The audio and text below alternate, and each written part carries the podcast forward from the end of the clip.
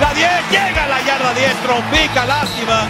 Formación escopeta atrás, el pase vaqueado, interceptado, interceptado por parte de Marcus Lawrence. Pase completo ahora sí. Michael Gallup, esquina derecha. Prescott, a caray, decide correr. Prescott llegando. Prescott a la yarda 1. Increíble. Y pide ahora sí que el escándalo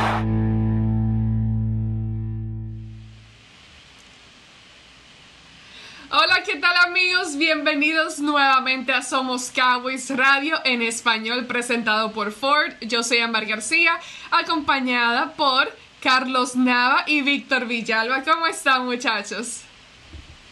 Hola Ambar, ¿cómo estás? Carlos, ¿cómo andamos? Bien, gracias, un gusto saludarlos aquí después de dos meses de casi eh, cuarentena, pero todos contentos. Bueno, si nos vimos la semana pasada, mi querido Carlos. No, sí, nos vemos a través de Me acabo de dar cuenta. Se acaba de dar cuenta. no, que me acabo de dar cuenta que ustedes dos andan combinados. Se ah, mandaron un texto para combinar el día de hoy. Ah, sí. ¿Andas de rojo, mi querido Tapa? Siempre en la misma página. Siempre en la misma página. Bueno, mi, mi camisa tiene quizá un poquito más de personalidad que la de Tapa. Uy, ya empezaron los ataques. Gracias, amigo. Así me gusta, así me gusta. Ámbar, hace rato recordaba con el productor Chris Bean que llevamos 16 años eh, trabajando de manera directa e indirecta, el gran Víctor, Chris y yo. Ya, ya bastante, bastante. Se conocen bien y se llevan bien, supuestamente. Pero bueno, ya em, empecemos a hablar de, las últimas noticias que han sucedido alrededor de los Cowboys. Ya en momentos hablaremos del el nuevo mariscal de campo, Andy Dalton. Y mientras tanto, aquí están saliendo las noticias de un nuevo liniero ofensivo que los Cowboys llegaron a un acuerdo. Eh, se llama Cameron Irving. Es un liniero ofensivo que puede jugar eh, tanto como guardia como tackle. Y es un veterano, ya viene con experiencia. Se supone que llegó a un acuerdo con los Dallas Cowboys. Todavía están finalizando, eh, finalizando los términos de ese acuerdo. Pero, eh, ¿qué opinan ustedes? ¿Cuáles son sus reacciones iniciales? Ya que sabemos que los Cowboys pues han estado reforzando la línea ofensiva en, estas, en estos últimos meses. Yo creo que fue una buena contratación porque Ámbar Víctor, atrás de los titulares, como lo mencionaba la semana pasada, hay muy poco o nada probado en esta liga. Es decir, muchachos como Mitch Hyatt, como el propio Wyatt Miller o incluso Isaac Alarcón, quien firmó la temporada pasada en la posición de tackle, pues no tienen experiencia. Eh, Miller y Hyatt pasaron todo el año anterior en el equipo de prácticas. Ahora viene un muchacho que sabe lo que es ganar, fue campeón, protegió a mejor jugador que hay en esta liga en este momento, que es Pat Mahomes. Y sobre todo, que mal que bien, fue una décimo novena selección global del NFL en el draft del 2015. Creo que los Cowboys siempre estarán buscando cómo dar profundidad a la línea, porque hay que recordar, en diciembre pasado ya se buscaban tackles hasta en la lista de Craig con tal de encontrar algún liniero que estuviera disponible. No, y fíjate Carlos, lo que pasa también estamos viendo quizá el comienzo del ocaso de la carrera de un, de un Tyron Smith. Porque la realidad de las cosas, si estás empezando a buscar tackles que puedan jugar de un lado o del otro, pues la realidad de las cosas, Tyron Smith ha sido sensacional, no hay ninguna duda de ello. Es un jugador que pues levanta las pasiones de un Larry Allen en la línea de ofensiva, eh, de, de, los días de Giesecke, de Gogan, del desaparecido Mark Tuoney, en fin esa línea ofensiva que se conjugó en los 90, claro, el tope salarial cambió mucho eh, la situación, pero se ha puesto muchos recursos en Tyron Smith, se le ha pagado un buen billete y ahora pues hay que encontrar jugadores que van a tomar la batuta de un Tyron Smith porque él no va a durar para siempre y la realidad de las cosas empieza ya a verse un poquito eh, el desgaste del jugador, tanto los problemas de la espalda. Entonces, este es parte de lo que hacen eh, los equipos de la NFL. Siempre están buscando talento y Cameron Irving con más de o 40 salidas de titular, y bien lo decías, Carlos, un jugador que protegió a su mariscal de campo para ser campeón, pues es, es una buena selección, pero esto continúa. Sí, hemos visto lo que sucede cuando Tyron Smith no está en el juego. hemos visto lo que le pasa a Dak Prescott. Entonces sabemos lo importante que es la posición y tener un buen respaldo que puede entrar en caso de que suceda algún tipo de lesión, porque como bien mencionaron, Tyron Smith es un jugador que ha batallado con muchos problemas eh, en la espalda y uno nunca sabe cuándo tenga que salir del campo y que entre un reemplazo a, ayudar ahí y sabemos que la posición es muy importante. Ahora, hace, hace segundos atrás estábamos viendo las, las imágenes del mariscal de campo eh, Andy Dalton, que es un mariscal de campo que los Cowboys contrataron eh, hace poco, recién, recién, cortaron a Cooper Rush ya salieron de él y que por cierto ahora se encuentra con los New York Giants, fue a reunirse con eh, Jason Garrett allá con los Giants. Pero este Andy Dalton, hay mucha pregunta porque la gente ahora empieza a preguntar sobre qué significa esta contratación. De pronto será algo que Dak Prescott deba preocuparse en cuanto a su contrato y las negociaciones de su contrato a largo plazo. ¿Cómo se sienten ustedes con con lo que hicieron los Cowboys, que es algo que ellos no suelen hacer. Contratar un mariscal de campo veterano no es algo de lo que hemos estado acostumbrados a ver, especialmente un mariscal de campo que, eh, que sea respaldo como número dos, no necesariamente el titular. ¿Cómo se sienten ustedes con esta, con esta contratación? Pues no hay duda que el que se puso a modo fue Andy Dalton, porque Andy Dalton sale de Cincinnati luego de nueve temporadas eh, pudo llevar a su equipo a la postemporada, pero nunca pudo ganar un juego de postemporada en, en la época de, de, Marvin Lewis, en fin, un equipo de los bengalíes que pues simplemente nunca pudieron dar el paso grande. Entonces, Andy Dalton sale del equipo de Cincinnati, ya Joe Burrow, en fin, ya se ha comentado todo eso ad nauseum, pero la realidad de las cosas, cuando él sale, pues claro que el radar de los vaqueros inmediatamente suena y él, ellos pues seguramente le hablaron a él, le dijeron, oye, pues quieres ser vaquero y él en, esta ocasión siento yo que se pone a modo porque él sabe que eh, él no quiere ser un mariscal de campo de segundo equipo, pero sabe que llegar con los vaqueros presenta una oportunidad de ser visible, de ser visible a los demás equipos y de pronto alguien se interesa en tener un mariscal de campo titular y esa puede ser una situación que está viendo Andy Dalton. Pero no hay ninguna duda que el equipo de los Vaqueros tiene que firmar a Dak Prescott. Lo quieren firmar, lo van a firmar según eh, Steven y Jerry Jones. Pero también, pues Andy Dalton es un segundón y volantazo mejor que Cooper Rush. Obviamente, dentro de lo que, de lo que se ve inmediatamente, Cooper Rush sale, pero pues eh, Andy Dalton se puso a modo y es vaquero. Mira, yo creo que esto es la primera prueba de que los Cowboys están completamente convencidos de que tienen con qué competir hasta el final. ¿Por qué? Para que gane 7 millones de dólares Andy Dalton tiene que ganar el Super Bowl.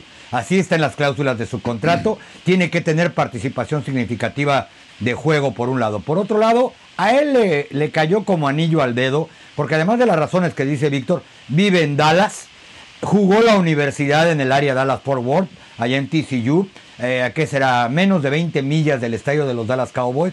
Es un muchacho de Houston. Eh, seguramente los Cowboys lo habían visto desde que estaba en sus épocas preparatorianas porque jugó partidos de playoff estatales aquí en el área Dallas Forward. Y por otro lado, ¿no? Esto muy probablemente tiene que ver con que los Cowboys sepan que la posibilidad de que falte Dak Prescott por alguna razón no me refiero únicamente a ponerse en huelga o contrato, porque lo del contrato está hecho. En este momento Dak Prescott tiene una oferta sobre la mesa, tiene una etiqueta de jugador franquicia de más de 31 millones de dólares. Pero Dak nunca ha faltado a una jugada trascendente desde que comenzó como profesional. Las posibilidades de que un golpe algún día lo saquen son grandes y conforme pase el tiempo cada vez son mayores. Ahora tienen a un coreback que quizá no viene de sus últimas cuatro mejores temporadas, pero que después de haber sobrevivido en Cincinnati, ahora ve las armas que tienen los Cowboys, ya de decir bienvenido sea, ¿no? Él jamás había tenido ese equipo. Y reitero, creo que esto significa darle valor a la posición de coreback suplente y sobre todo darse cuenta de que este equipo no va a quedarse tirado de acuerdo a la familia Jones por un golpe que reciba Dak Prescott. Pero ojo, ¿eh? Es suplente. Para eso lo trajeron y la familia Jones no quiere que juegue por ninguna razón. Así es, eh, pero bueno, bien, bien mencionado por tu parte, el hecho de que los Bengals eh, es un equipo muy, muy diferente al de los Cowboys. No tienen las mismas armas. Entonces, de pronto, eh, esto traiga nuevas oportunidades para un Andy eh, Dalton que está en busca de un contrato a largo plazo en su futuro y es algo que pues uno nunca sabe. Mira lo que pasó con Dak Prescott. Nunca nos hubiésemos imaginado que Dak Prescott hubiese sido el mariscal de campo titular de los Cowboys sacando a Tony Romo y también a Kellen Moore que estaba justamente detrás de, Tony Romo. Ahora bien, e, e, esta pregunta me ha llegado aquí en los comentarios que por cierto voy a estar leyendo eh, algunos de sus comentarios y algunas preguntas para irla contestando a través del programa. La cuestión está, ya ven el tema este de que Dak Prescott de pronto no, no es un jugador que, que entrena muy bien, o sea, en, términos de práctica, cuando entra al campo de práctica no es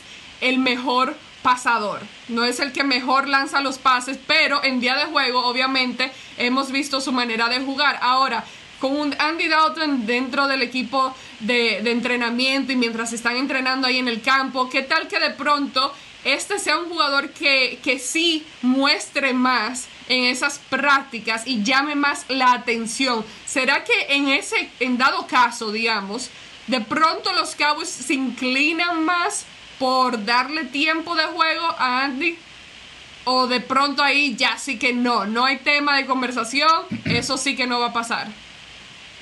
Yo creo que no va a pasar, tendría que suceder una tragedia, pero primero, a Prescott no le van a meter la presión de que si en un entrenamiento o durante todo un campamento de pretemporada se ve mejor Andy Dalton, chin, le bajó el puesto. O sea, no hay una competencia abierta por la titularidad. Para que él jugara tendrían que suceder muchas cosas y reitero, de las que nadie como aficionado de los Cowboys quiere ver que sucedan.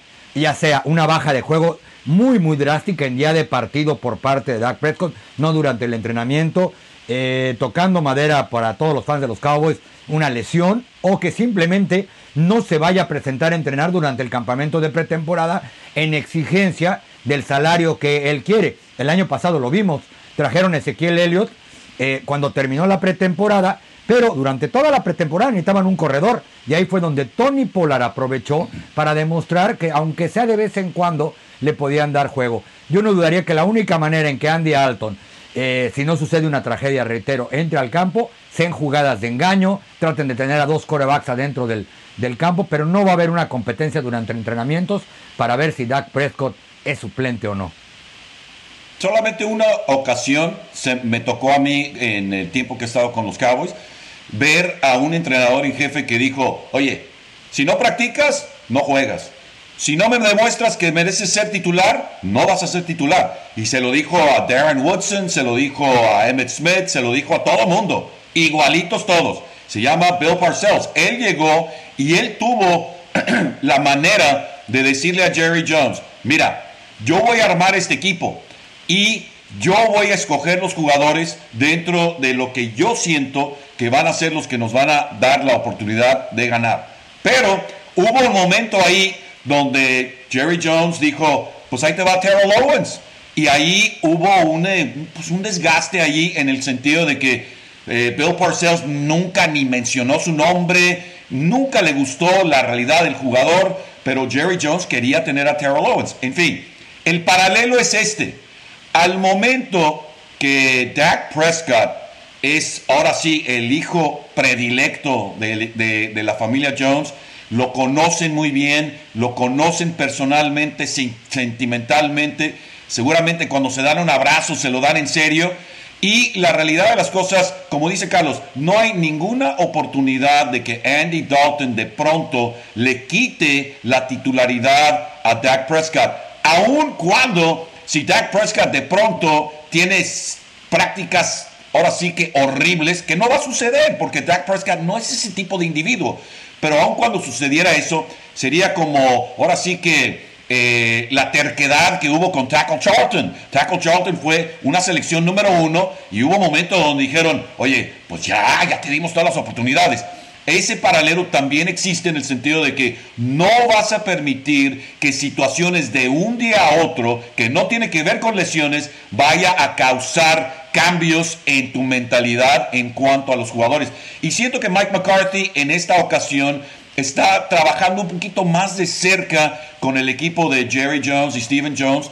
No que Bill Parcells no lo haya hecho, pero Bill Parcells estaba cruzando por otro momento, pero él sí dijo, oye, si no practicas, no juegas, no me importa quién eres. Entonces, en esta situación, ese no me importa quién eres, pues eres Dak Prescott, vas a jugar, lo primero es firmarte, ya arreglar todo eso, pero pues el desbalance que causa el dinero que quiere Dak Prescott, seguramente lo vamos a hablar más adelante, pues es una situación también muy real por parte del equipo de los Vaqueros. Y ojo, eh, rápidamente. Dak Prescott viene de su mejor temporada como profesional. Es un coreback de 5.000 yardas, 30 pases de touchdowns y 11 intercepciones. Cierto, a veces tiene una puntería que da miedo. Pero en términos generales, él se echó el equipo a hombros la temporada pasada por vez primera. Y no habría, más allá de pretexto de, reitero, que se ponga en huelga y no vaya a entrenar, o vaya a comenzar el campamento y no se presente, porque este es un entrenador nuevo y tienen que conocer el sistema, sobre todo el coreback. Así que la verdad es que Dak Prescott es el coreback del equipo y no quieren causar tampoco ninguna controversia dentro del vestidor que vayan a acabar todos ahí a arañazos en vez de concentrarse en llegar a la meta que se han propuesto. No, lo, lo que quieres más que nada es que Andy Dalton supla eh, la posición que tuvo eh, Mark Sánchez en un momento dado, porque Mark Sánchez era el, el Dak Prescott Whisperer, le decía, hey Dak, y hacía las cosas mejor y le ayudó muchísimo. Seguramente Dak es una persona de mucha confianza, pero también Andy Dalton pudiera también tener, tener ese rol. Pero estoy de acuerdo, eh, la titularidad es completamente de Dak Prescott. Sí, completamente. Oye, ¿no será como decía Ámbar, como decía Mark Sánchez? No será como decía Mar Sánchez, miren, yo ya gané más de 100 millones de dólares. Si me quieren pagar 3 millones anuales y me quedo aquí en la banca 5 años, bienvenidos. Ya me pegaron lo suficiente. Quieren que entrene y que sea el tutor de Dak Prescott, yo lo soy. A mí nomás fírmeme por varios años. Capaz que eso es lo que quiere Andy Dalton al final del día. No es un mal trabajo. no es un mal trabajo, pero bueno, uno nunca sabe lo que puede suceder, eh, pero estamos todos de acuerdo de que el trabajo titular el rol como titular sigue siendo de Dak Prescott y él no tiene por qué sentirse intimidado por esta nueva contratación. Y pues los Cowboys más bien se aseguraron de tener un buen respaldo con... Eh, que, que, en cualquier momento dado, pase lo que pase, es alguien con experiencia y no tienes a un Cooper Rush que realmente no tiene nada de experiencia en un juego que cuente. Tú sabes, no tiene, eh, creo que ha lanzado como cinco pases en un juego regular, entonces no tiene la experiencia necesaria en caso de, emergencia. Ahora, veo aquí en los comentarios las personas eh, preguntando sobre el calendario y los horarios, los días y las fechas de, los juegos de esta temporada 2020 que será anunciado mañana a las 7 de la noche. Eh, me andan preguntando sobre estos partidos ¿Cuál sería como, obviamente no sabemos qué día será, ni a qué hora, ni la fecha, ni nada, pero viendo el calendario, sabiendo los oponentes y los juegos que serán fuera de casa y en casa, ¿cuál sería el partido más emocionante para ustedes esta temporada 2020? Pues fíjate que Águilas, Pieles Rojas, Gigantes, eh, entre esos tres, el juego de las Águilas siempre es bastante tensionante, pero pues caray, eh, cada uno de los juegos de los vaqueros eh, siento yo que es, es importantísimo. Eh, la gente se vuelca sobre cada uno de los encuentros. La NFL encuentra maneras de tener a los vaqueros en, en eh, transmisiones a nivel nacional. En fin, entonces todo dependerá, mi querido Ámbar, qué, qué es lo que sucede rumbo a la temporada, porque se empieza a ver el calendario, se empieza a hacer estrellitas sobre el calendario ahí en el refrigerador, oye, boletos para este juego, boletos para este juego, el juego ante los acereros, por ejemplo, cuando la gente sabe que van a jugar con los, contra los acereros, se vuelca completamente en, nuestra familia hispana, también los hispanoparlantes que les encanta esa rivalidad. Entonces, eh, juegos eh, todos los juegos del equipo de los Vaqueros de Dallas van a ser importantes, pero conforme va avanzando la temporada, cuando ya llegas a esa recta final en diciembre, siento que los juegos que has podido ganar eh, son importantes para estar donde estás en diciembre. Los juegos que perdiste son importantes rumbo a una posible postemporada, pero pues eh, durante toda la temporada está candente según, según tu humilde servidor. Fíjate que yo coincido con Víctor, ¿eh? En cuanto a importancia, sin duda deben de ser los de la división. ¿Por qué? Y no me refiero únicamente al de Filadelfia. Los Cowboys, a pesar de todos los problemas el año pasado, se quedaron a un triunfo de ir a playoff. ¿Por qué? Porque limpiaron prácticamente la división. Incluso si lo hubieran limpiado, llegan a, llegan a playoff. Les faltó un triunfo contra Filadelfia.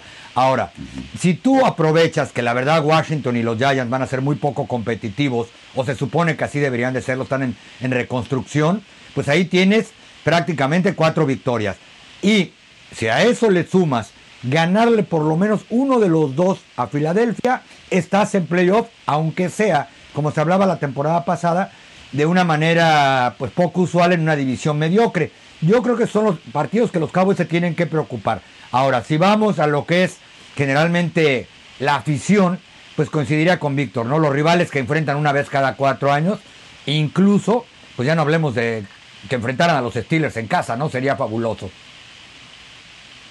Ustedes, a ustedes les encanta hacerme trampa con las respuestas. Porque ¿Por yo qué? ¿Qué pasó? Yo, dije- yo no pregunté qué juego es el más importante, porque como Víctor dijo, todos los juegos son importantes en la NFL. Yo pregunté cuál será el más emocionante para ustedes personalmente. El No. Supertazón 54, donde juegan los vaqueros ante. ¿Quién? ¿Quién, Carlos? ¿Quién? ¿Vaqueros ante quién? Oye, no Eh, haciendo la, la predicción. Para, si lo ponemos emocionante, pues sería Cowboys Chargers. Digo, si a mí, en lo personal, me da chance de escoger, ¿no? Este, pero, bueno, un partido emocionante, ¿quién podrá ser? Porque la verdad no me agarraste ahora así frío, pero emocionante de que hasta el final se defina, etcétera. Mm, podría ser probablemente, pues Filadelfia, así sucedió la temporada pasada, generalmente que se definen al final. mucho. Pero a ver, y para luego ti, de ¿cuál gira. sería? A ver, ¿no? Los, los Cowboys son como el América en el fútbol mexicano. Cuando América juega en provincia, qué bárbaro, todo el mundo se vuelca.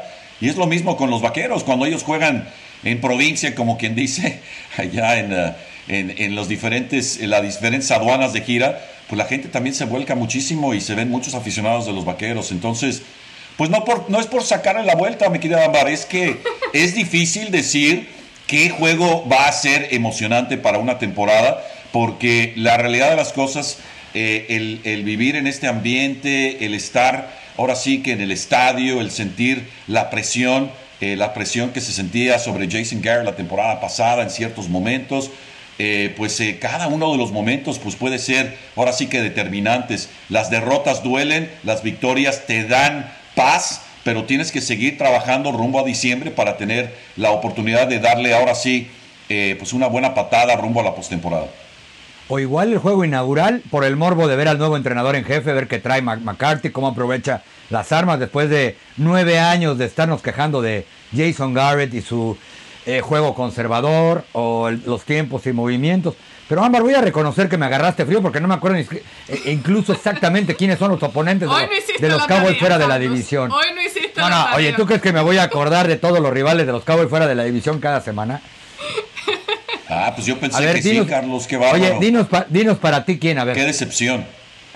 Bueno, eh, para mí definitivamente serían los Steelers, sum- solamente por el simple hecho de, de la afición mexicana que existe para ambos equipos, los Cowboys y los Steelers. Me, me intriga mucho ver ese partido y ver qué tal por, por el simple hecho del contenido en español y de la afición hispana. Ahora, entre los juegos, eh, también me llama la atención el de los Rams, porque creo que cuando vayamos a casa de ellos, a un nuevo estadio, será emocionante ver cómo cambiaron las cosas, porque la última vez que estuvimos allá fue una pesadilla.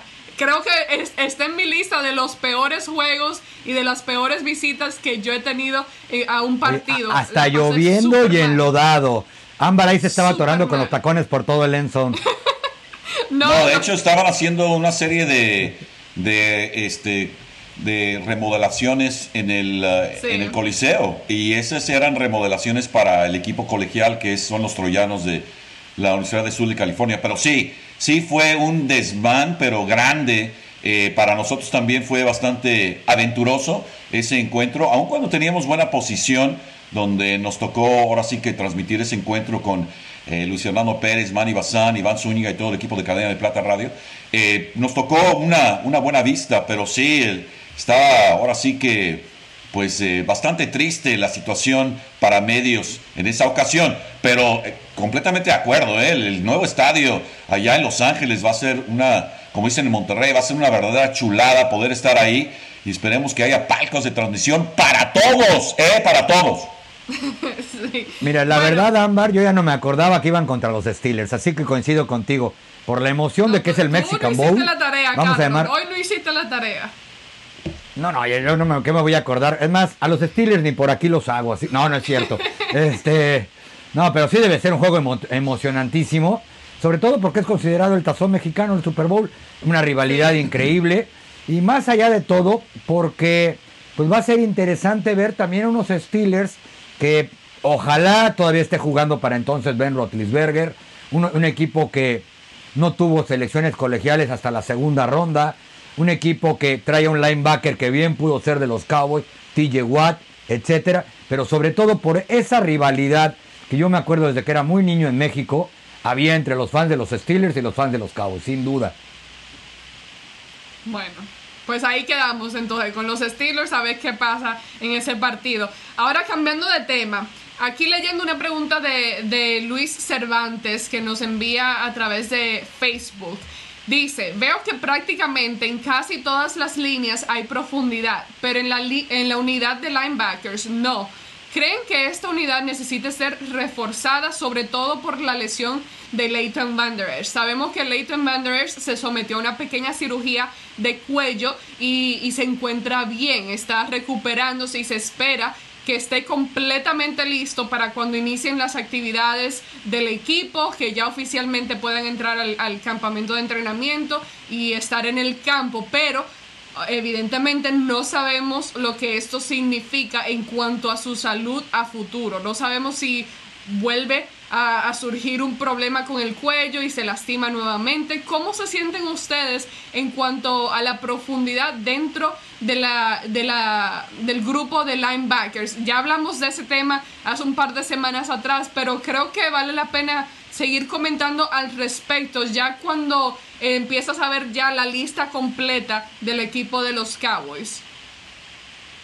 Yo creo que es cierto, ¿eh? les falta profundidad y no solamente por la lesión que tuvo la temporada pasada Leighton Van Der quien se supone que va a llegar bien al training camp, si es que el training camp arranca cuando debe de arrancar, pero que no se nos olvide, los tres mosqueteros no son los mismos ahora que 20 años después. Sean Lee jugó temporada completa en el 2019, pero es la única que ha jugado completa durante toda su brillante carrera profesional, o sea, no sabes cuándo vas a necesitar.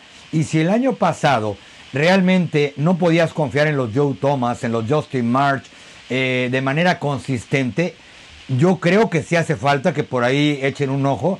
No sé si hasta el final de la pretemporada o de inmediato comiencen a ver qué hay. Es un hecho que no reclutaron a nadie en el draft porque consideraron que no valía la pena por lo que había de prospectos, pero entonces van a tener que ir hacia afuera porque sinceramente yo creo que es una de dos posiciones en las que urge, urge traer gente atrás de los titulares.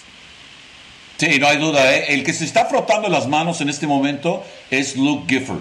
Luke Gifford que llegara eh, ahora sí que como novato, fue un jugador que se lesionó ante los 49 de San Francisco en la pretemporada.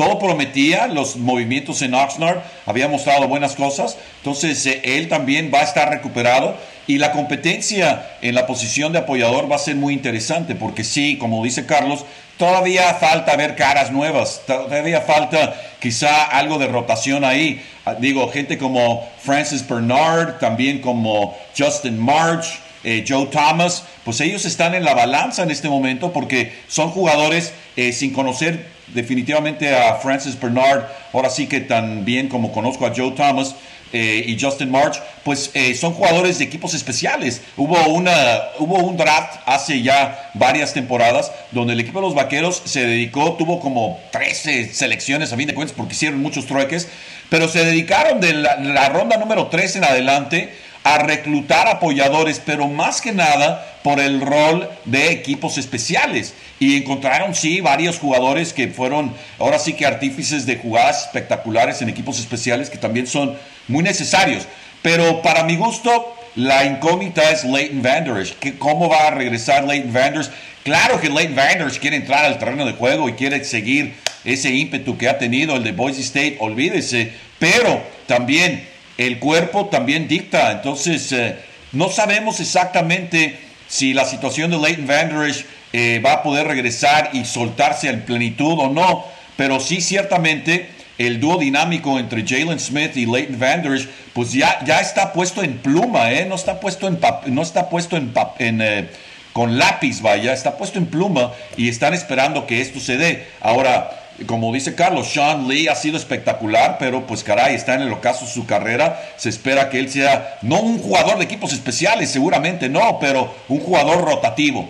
Entonces, eh, en, esta posición sí falta todavía ver algunos de los nombres y la, agencia libre, en fin, jugadores que pudieran llegar al campamento de entrenamiento en un momento dado allá en Oxnard y, puedan, ahora sí que darle competencia a esta posición. Y quizá, Ámbar, la mejor eh, fortaleza que tengan los Cowboys hoy, perdón, como linebacker es el entrenador Mike Nolan, el nuevo coordinador defensivo. Él tuvo grandísimas temporadas cuando era, el entrenador, era entrenador defensivo con los 49ers de San Francisco. Los linebackers el año pasado con, en New Orleans eran probablemente una de las mejores armas que tenían en la, en la defensa.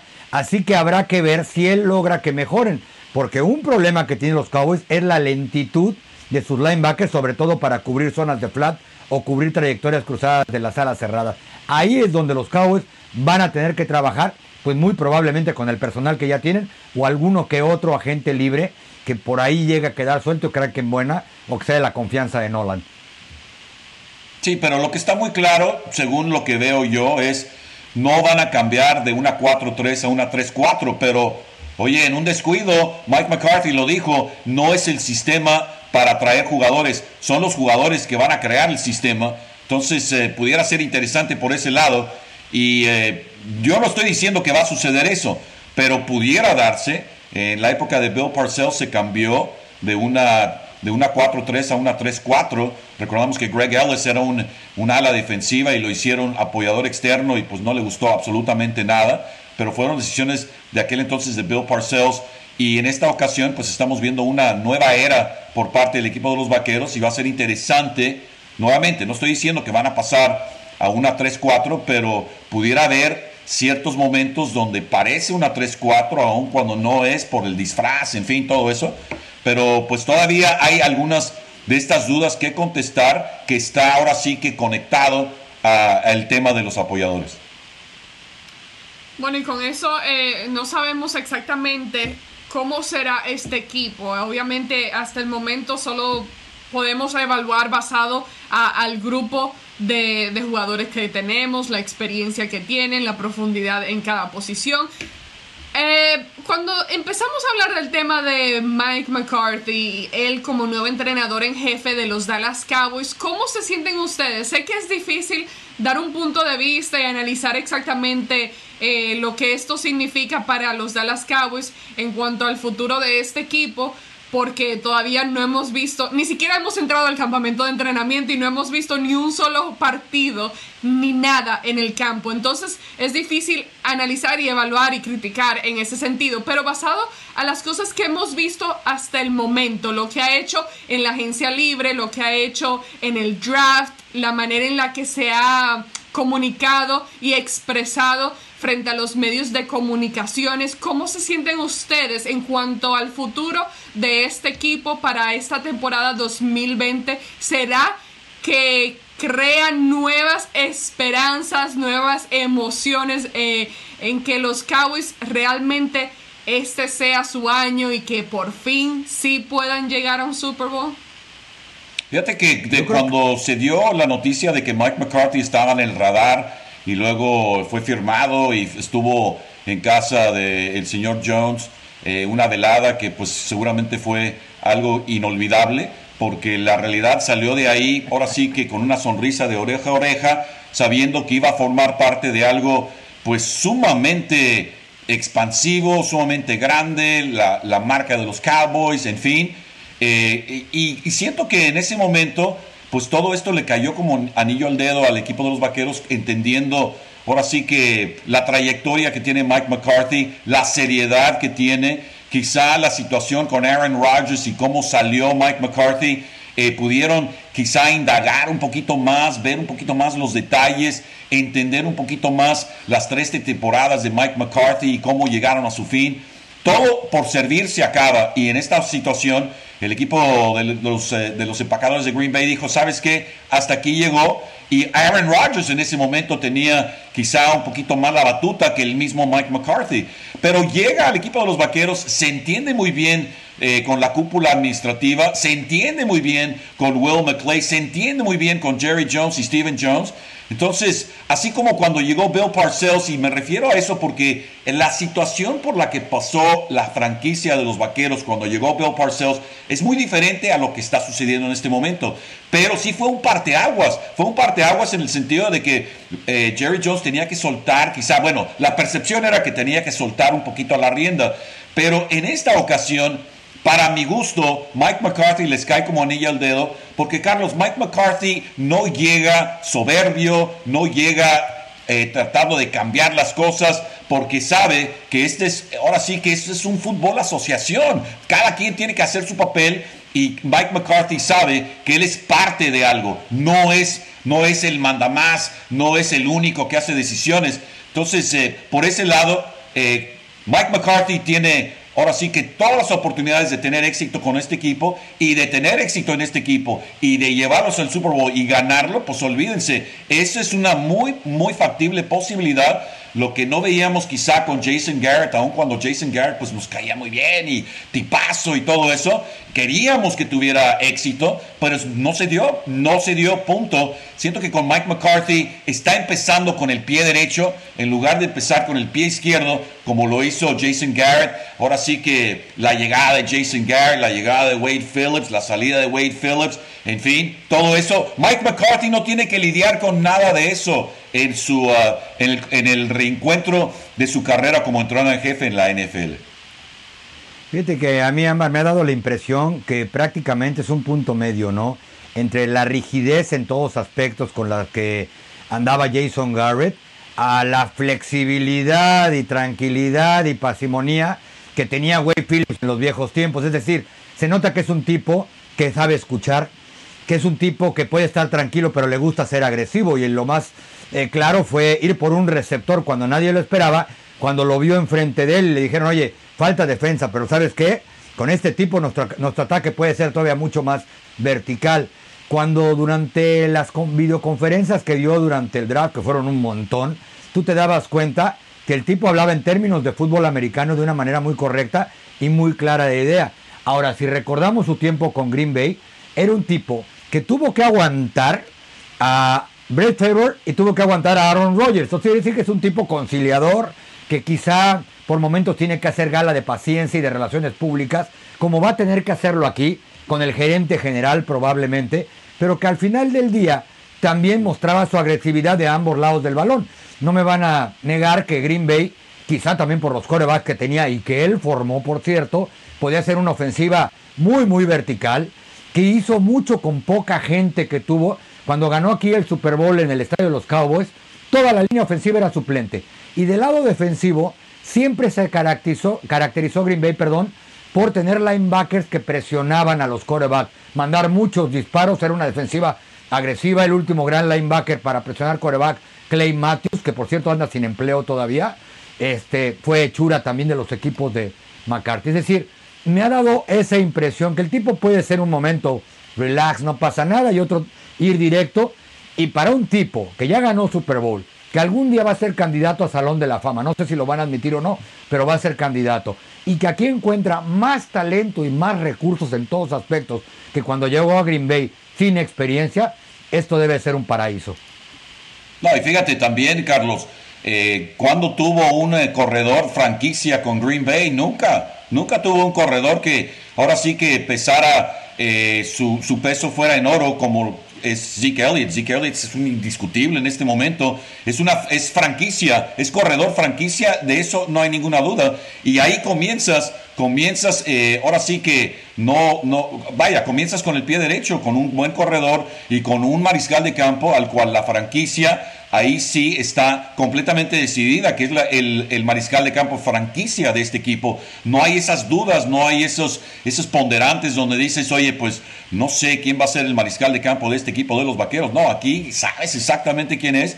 Y de hecho, esta situación de Andy Dalton es simplemente para ponerle un poquito más de azúcar al flan, porque ¿por qué no? ¿Por qué no? Ahí está un jugador de bastante experiencia se está poniendo a modo, según yo, es mi opinión, que se puso a modo Andy Dalton para poder hacer esto posible, porque él también podía haberse puesto sus moños y podía haber dicho, oye, pues yo quiero ir a un lugar donde voy a ser titular. Y la realidad de las cosas, él viene a un lugar donde no va a ser titular y él también se está adecuando a esto. Entonces, eh, Mike McCarthy hereda esa situación donde pues tiene piezas muy importantes a la ofensiva y puede hacer lo que dice Carlos, ser más agresivo.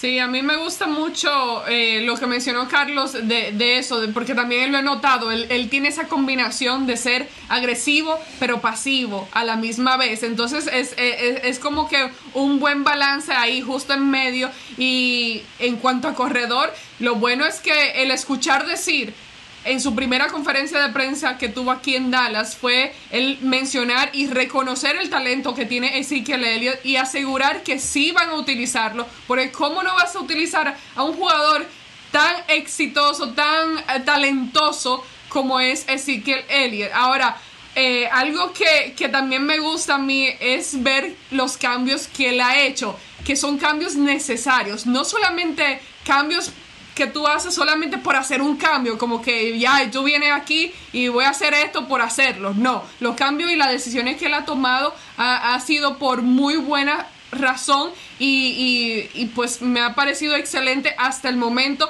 Ahora hay que ver cómo se traduce eso y cómo se... Eh, eh, pues qué hace en un verdadero partido eh, ya cuando empiece la NFL, cuando ya podamos empezar esta temporada. Ahora, aquí veo la pregunta de, déjame ver, ¿dónde está? La perdí ahora. Eh, Ok, Antonio Javier Aguirre, ¿qué ha pasado con el tema de Dak Prescott? Y nos envió un saludo desde Tepic, México. Tepic, Tepic Nayarit. Tepic, Nayarit. Ahí está, un saludo a toda la gente que nos escucha desde allá.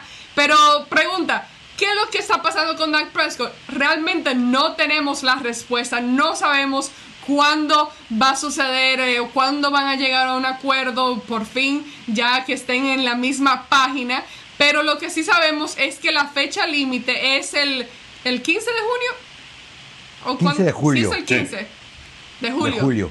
15 de julio es la fecha límite. Ya después de esa fecha, los Cowboys no pueden seguir eh, hablando de contratación. O sea, no pueden seguir negociando el contrato con Dak Prescott. Tendrían que ya esperarse hasta el próximo año, cuando empiece mayo, el mes de mayo, por ahí, eh, eh, para volver a hablar sobre el tema. Hay dos opciones, básicamente. O Dak Prescott firma el contrato que tiene, que, bueno, lo de la etiqueta de franquicia, o ya llegan a un acuerdo a largo plazo eh, con Dak Prescott. O si no, decide él eh, sentarse y tratar de hacer huelga y no firmar nada, lo cual es poco probable conociendo a Dak Prescott, el tipo de jugador que es, el tipo de persona, el tipo de líder que es, y además que cuando ves la cantidad de dinero que trae esa etiqueta de franquicia, no es verdad que tú vas a optar con sentarte y no jugar un partido. ¿Qué opinan ustedes con esta situación? ¿Qué resolución ven con lo que vaya a suceder además, en corto plazo? Dak Prescott alguna vez nos dijo, porque tú estabas ahí parada, que los corebacks no se ponen en huelga. Suponiendo que lo haga, como tú dices, la única opción para jugar en la NFL que tiene este año es con los Cowboys, ya sea con un contrato o con el otro. El no jugar, como la un Bell que dijo, yo no juego esta temporada porque no voy a firmar la etiqueta de franquicia, también le va a redituar en perder 50 millones de dólares en patrocinios. O sea, para Dak Prescott, el jugar este año con franquicia equivale por lo menos a 70, 80 millones de dólares entre salario y el dinero que ha ganado en patrocinios y que se ha reportado en diferentes partes, por, por un lado. Por otro lado, eh, No sabemos si Dak Prescott se está presentando o no al programa de receso de temporada virtual, porque ahí lo están haciendo todos en computadora, entonces ahí sí tampoco Mike McCarthy quiso decir si era quién va y quién no va, porque dijo claramente tres veces, es voluntario, yo no voy a llegar a pasar lista. Pero es un hecho, los Cowboys ya le han puesto varias ofertas en la mesa, no muy baratas que digamos.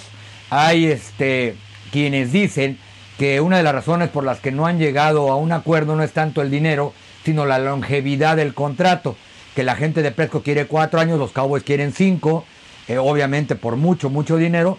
Pero la verdad es que estoy casi seguro que cuando llegue el kickoff o cuando llegue el 15 de julio, él va a estar ya en Oxnard, donde está entrenando, y él va a ser el coreback de los Cowboys. Sí, de eso no hay ninguna duda. Ahora, lo que yo siento que está pasando en este momento es, eh, año tras año vemos ciertas posiciones, ciertos jugadores elite que mueven el mercado, mueven el mercado. Todd Gurley lo hizo en su momento, movió el mercado, puso un nuevo valor a lo que es ser un jugador elite. Eh, Zeke Elliott hizo lo mismo en su momento. Deion Sanders, estoy hablando de hace mucho tiempo, él llegó a firmar contrato, 13 millones garantizados. En aquel entonces era, todo el mundo se estaba volviendo loco por la cantidad. Pero lo que Dak Prescott, según lo que yo veo, quiere es que quiere que la duración de su contrato sean cuatro años, cinco años, que él no pierda el paso en cuanto a la inflación de jugadores elite. Ahora, él quisiera eh, tener, ahora sí que el eh, monetizar su propio momento dentro de, eh, dentro de esta franquicia de los Cowboys, él quiere monetizar para que el año que viene y el, el, año, el año 21, 22 y quizás hasta 23 no haya un jugador que de pronto esté ganando 10 millones de dólares más que él. Entonces, él sabe que el dinero está ahí. Ahora, esta situación que estamos viviendo en nuestra sociedad, pues tiene que causar quizá algún momento donde dice, bueno, como dice Carlos, si no juego, pues no gano. Y si no gano, pues no agrego. Y si no agrego, no monetizo. Entonces, el equipo de los vaqueros entiende que tienen ahora sí que cierta cantidad que pueden ellos disponer de manera donde le están pagando lo que ellos sienten que vale, que bueno, los 35 millones que gana Russell Wilson, quizá Dak Prescott quiere 45 millones, porque sabe que en 2, 3 años, él con la confianza que tiene en sí mismo, él va a tener quizá ese valor en el futuro. Entonces él quiere recuperar valor en el futuro, no quiere andarse esperando que la inflación llegue y que de pronto necesite otro contrato, porque bueno, no es tanto Dak Prescott el que está empujando, ahora sí que la pluma, es su gente, es su gente que sabe, eh, eh, eh, momento, te ofrecen 29, no, te ofrecen 34, no, te ofrecen 40, pues no, o sea, ahí está esa situación. Entonces, para mi gusto, eh, es una decisión, ahora sí que de negocio, de pantalón largo, en el sentido de que los Cowboys le dicen a Dak, oye, queremos ser campeones, queremos que tú seas campeón, te estamos ofreciendo un contrato, wow, que cualquiera lo quisiera, pero Dak Prescott dice, ¿sabes qué? Yo valgo más que eso, valgo más que eso a futuro. Entonces, págame en dinero presente lo que voy a valer en el futuro. Porque así está esto ahora, ya los jugadores saben que pues los años de, que el mercado hiciera decisiones, pues caray, mejor adelántate y haz la decisión de una vez. Sí, de acuerdo, de acuerdo con ustedes. Ahora cambiemos un poco el tema y hablemos de la defensa. Aquí este, nos preguntan qué va a suceder con el tema este de, profundo. Ya la semana pasada hablamos del tema de, de, la opción de que algunos esquineros cambien a la posición de safety. ¿Qué opinan ustedes sobre Chidobe Abusi en hacer de que él sea quien haga ese tipo de cambio y lo muevan a jugar como safety? Mira, a mí no me gusta, no me gusta porque eh, Chidobe no tiene el tamaño, no tiene el tamaño para ser un profundo que, cause miedo. Eh, un jaja Clinton Dix tiene ese, ese tamaño. Darian Thompson en cierto momento, la temporada pasada también dio ahora sí que vuelo de su tamaño. Entonces, por el lado de decir, oye, Byron Jones podía jugar profundo, pero no lo jugó, no lo jugó muy a menudo, de hecho, él era esquinero. Entonces hay cierto tipo de cuerpo que es para profundos. En este caso, siento yo, Carlos, que Chidobe Awuzie no tiene ese cuerpo. Y si va a estar con los vaqueros, va a estar como esquinero. Ahora, ¿será esquinero? Eh, ¿Será de nickel? ¿Será el tercer esquinero? ¿Será titular uno de cada lado? ¿Quién será el otro? ¿Será el tercero? ¿Será el cuarto? De pronto entra en equipos especiales. Eh, los bonos de Chidobe y no son los mismos que fueron el año pasado al principio de la temporada. Entonces, muchas decisiones se tienen que hacer por ese lado. Se buscan jugadores plurifuncionales que pueden jugar tanto profundo, dos posiciones, también como esquinero y de pronto entrar a línea de golpeo sobre la ranura y eh, causar estragos ahí. Pero para contestar la pregunta, ahora sí ya, Ámbar, te lo voy a contestar directamente, ya sin rodeos. Siento que no, ¿eh? siento que Chinobi Oguzie como profundo no, no me llena a mí el ojo. Bueno, yo la única vez que he visto a Chido jugar de safety fue cuando su primer campamento de pretemporada. Se acordarán que en Oxford de repente lo metían de, de safety. No lo he visto en situación real de juego. No lo vi en la Universidad de Colorado también jugar. Lo que sí he visto es cómo está jugando de esquinero durante sus primeras temporadas en la NFL. Ya le invertiste tiempo, dinero y esfuerzo. Eh, se ha desarrollado mucho muscularmente Chidovia Abusi. Es un jugador que por momentos creo que el año pasado bajó su nivel de, partido. Incluso por eso lo mandaron alguna vez a la banca medio juego eh, por Jordan Lewis. Pero sí coincido con Víctor. Yo creo que si de plano tienes que cambiar a Chido Abusi, por ejemplo, como safety, es porque nada de lo que tienes ahí te sirve.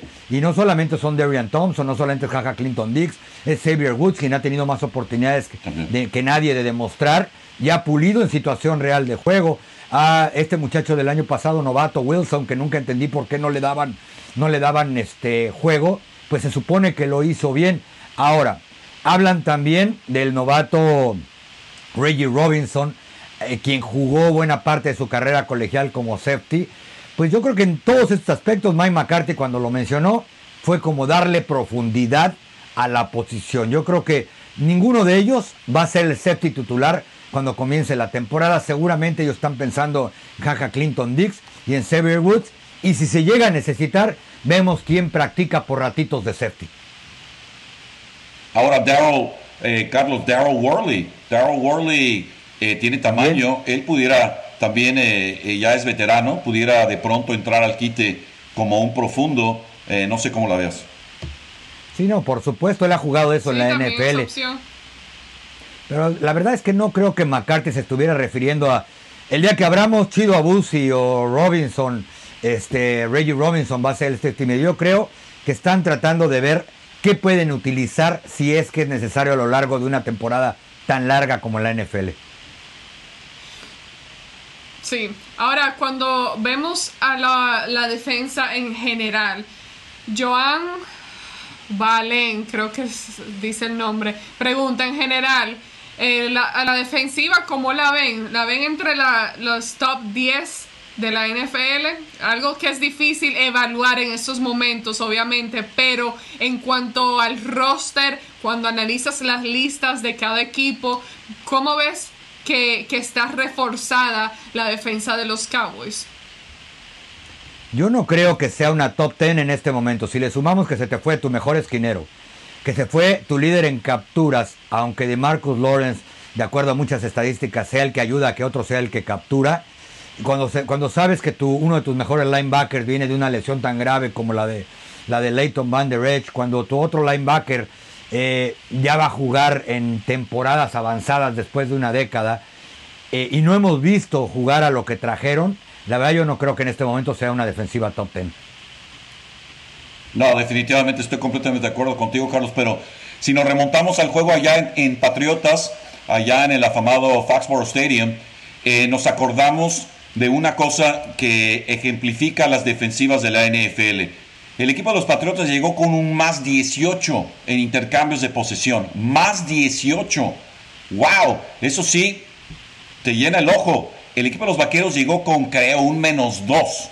Menos 2. Y la realidad de las cosas, los intercambios de balón por parte de la defensiva de los Vaqueros apunta a una serie falta, serie, una seria, perdón, seria falta de presión sobre el mariscal de campo, porque la realidad, las intercepciones se dan por errores los errores se dan por presión, los balones sueltos se dan por errores, los errores se dan por presión. Entonces, si no estás presionando, no estás dando la oportunidad de que tu defensiva cause este tipo de errores y que pueda recuperar balones. Entonces, en, esa, en ese rubro solamente el equipo de los Vaqueros no solo no es parte de los primeros 10, es parte de los últimos 10, porque la realidad, si no estás causando este tipo de, situaciones de caos, pues eh, no vas a ser una buena defensiva. Ahora, lo había comentado Carlos hace rato, el hecho de que el equipo de los vaqueros permitió ahora sí que todo un picnic ahí para alas cerradas, corredores saliendo por pase al flat. Recordamos el juego allá en Chicago, qué bárbaro. De pronto Trubisky, hey guys, how's it going? Wee, touchdown. O sea, en la cara, se lo pusieron en la cara a la defensiva. Y fue una jugada donde, pues caray, la afición del equipo de Chicago estaba vuelta loca porque el mismo Mitch Trubisky entrando a las diagonales. Yo recuerdo esa jugada y recuerdo el hecho de que cuando Trubisky anotó, eh, pues caray, como que azotó el balón y dijo, aquí estamos y no nos vamos y todo eso. Y la realidad del equipo de los Vaqueros a la defensiva, caray, dista mucho de ser una de las potencias de la NFL y de pronto la ofensiva va a ser la que va a estar ahora sí que remando contra la corriente porque la defensiva pues no les ayudó la temporada pasada. Sí, va a ser interesante eh, ver cómo eh, eh, la combinación entre jugadores, el talento y el nuevo staff de entrenadores. Me, intriga mucho ver lo que este equipo en lo que este equipo se convierte, porque ahora con la ausencia de Robert Quinn, que Carlos lo mencionó, que fue el líder en capturas la temporada pasada, el perder a un jugador como él y, viendo eh, la temporada que tuvo de Marcus Lawrence, que a pesar de que no tuvo una mala temporada, igual no, no tuvo la temporada que muchos se esperaban eh, basado en pura expectativas. Entonces eh, me llama mucho ver la atención ver cómo cambia esa línea defensiva, ya que por ahí es, ahí es donde empieza la jugada. Tú empiezas la jugada con la línea defensiva, atacas y ves el tipo de presión que puedas meter. Y, me llama la atención eh, este nuevo los nuevos tackles defensivos, o sea, el cuerpo, eh,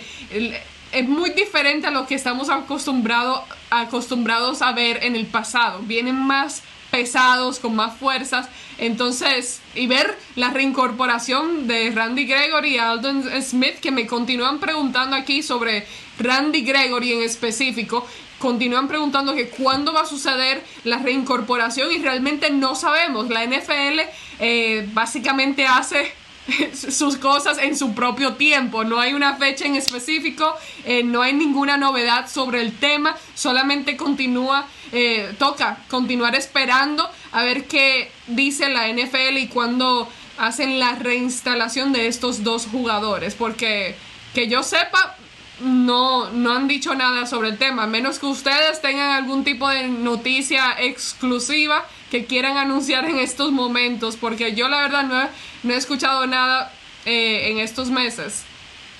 Oye, Carlos, si, el equipo... Los vaqueros si los vaqueros están esperando noticias de Randy Gregory, creo que hay problema ahí. Eso es exactamente lo que te iba a decir. Si la afición y los Cowboys están esperando que Randy Gregory regrese a salvar esta defensa, a reemplazar a Robert Quinn o que Smith también venga a ser el Mesías, están fritos, ¿no? Uno ha jugado creo que tres partidos en los últimos tres años. This has been a production of DallasCowboys.com and the Dallas Cowboys Football Club. How about this, Cowboys? Nacionales en universidades como Alabama, Clemson, LSU pasan un año en el equipo de prácticas y algunos a lo mejor no van a ver tiempo de juego después de dos o tres años Imagínate estos muchachos como Andon Smith y Randy Gregory que han desperdiciado su talento y su edad suspendidos de esta liga. Así mismo.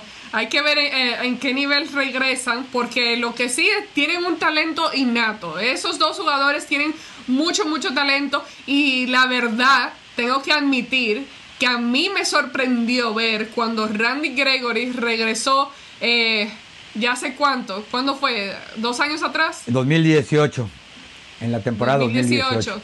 2018. Cuando él regresó, la verdad que me sorprendió la manera en la que, los rápido, los rápido que, que pudo adaptarse nuevamente al juego y a la intensidad. Evidentemente no, no vimos lo suficiente de él. Me hubiese gustado de que pudiese haber formado parte de más jugadas y estar más en el campo. Pero esa es otra cuestión. Uno nunca sabe cuándo vuelven a cometer algún tipo de error y pues ahí vuelve la NFL a sacarlos y a darles otra suspensión.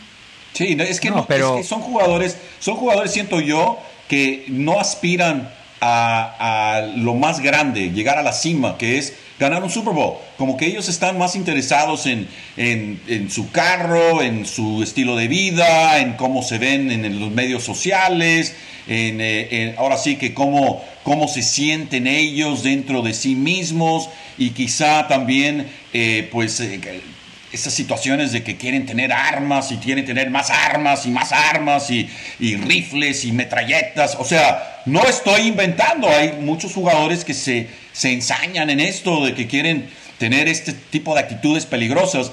Pero le preguntas a Dak Prescott, le preguntas, oye, ¿qué es lo que más te apasiona? No, pues fíjate que me apasiona mucho que voy a comprar un avión y me voy a hacer piloto y voy a volar por todos lados y porque tengo ahora sí que la oportunidad financiera para hacer este tipo de cosas. Quiero ahora sí vivir para mí mismo, quiero ayudar a mi familia, pero también quiero hacer cosas que donde me estoy satisfaciendo yo a mí mismo. Y la realidad de las cosas, hay jugadores que llegan a la liga, que tienen talento, les pagan un billete y ahí se quedan, ahí se quedan, no aspiran a llegar a ese nivel más alto. Un Randy Gregory, hazme el favor, Randy Gregory Hello, hello Randy Gregory. Desperdiciaste dos temporadas, lo decías, Carlos, 2018, really, con este talento. Entonces, hay que aspirar a ser el campeón, hay que aspirar a sostener el trofeo Lombardi, sabiendo que ese hecho de sostener el trofeo Lombardi al final de la temporada te va a dar ahora sí la oportunidad de tener una plataforma que nunca va a cambiar. Siempre vas a ser campeón de la NFL el resto de tu vida. Entonces, es ver más allá de, oye, pues qué voy a hacer esta noche y dónde voy a ir a cenar y qué carro llevo, me llevo mi metralleta o no. O sea, ese tipo de cosas, ese tipo de decisiones. No, oye, voy a dormir temprano, me voy a portar bien, me voy a dormir, digo, voy a descansar, porque el momento clave para mí es estar en la práctica, es estar en las juntas, es estar en los juegos y no andarme distrayendo con otras cosas, porque muchas ocasiones jugadores de talento por porque desde, desde chiquitos, desde la primaria, todo el mundo, hoy, hoy, hoy, con algodoncitos, y de pronto llegan a ser profesionales y todo el mundo quiere parte de ellos y no tienen ellos la misma disciplina de decir, eh, momento, yo estoy enfocado aquí, aquí no veo nada, aquí no veo nada, estoy enfocado aquí. Entonces, esa es la situación que necesitas de un jugador que te va a llevar a un Super Bowl. Bueno, pues a ver qué pasa. Necesita mucha información. Pobres muchachos, además están enfermos, ¿no? O sea, para en el caso de Gregory pues, y Smith es enfermedad. sí, lo que sabemos es que sí hay ciertos jugadores que en cuanto a disciplina e indisciplina, ese es un tema, y, y hay otros que realmente la situación es difícil de evaluar porque va más allá de lo material. Entonces, lo que sí es que uno no puede depender de estos dos jugadores en cuestión de tu defensiva, lo que haces en la línea defensiva. Tú no puedes depender de dos jugadores que han tenido este historial. Y bueno, pues Jerry Jones, ya sabemos el tipo de persona que es él, que le gusta darle segundas, terceras y cuartas oportunidades a jugadores como estos, porque ven el talento que tienen y lo que pueden aportar en el campo. Eh, los Cowboys continúan tratando de reforzar su línea defensiva en cuanto a profundidad. Reclutaron a un jugador en el draft y pues la idea es seguir reforzando, añadir profundidad para que estén preparados en caso de que algo suceda que no puedan utilizar a Alden Smith y Randy Gregory o que de pronto no entren con el talento al nivel en que se espera. Ahora se nos acabó el tiempo, muchachos.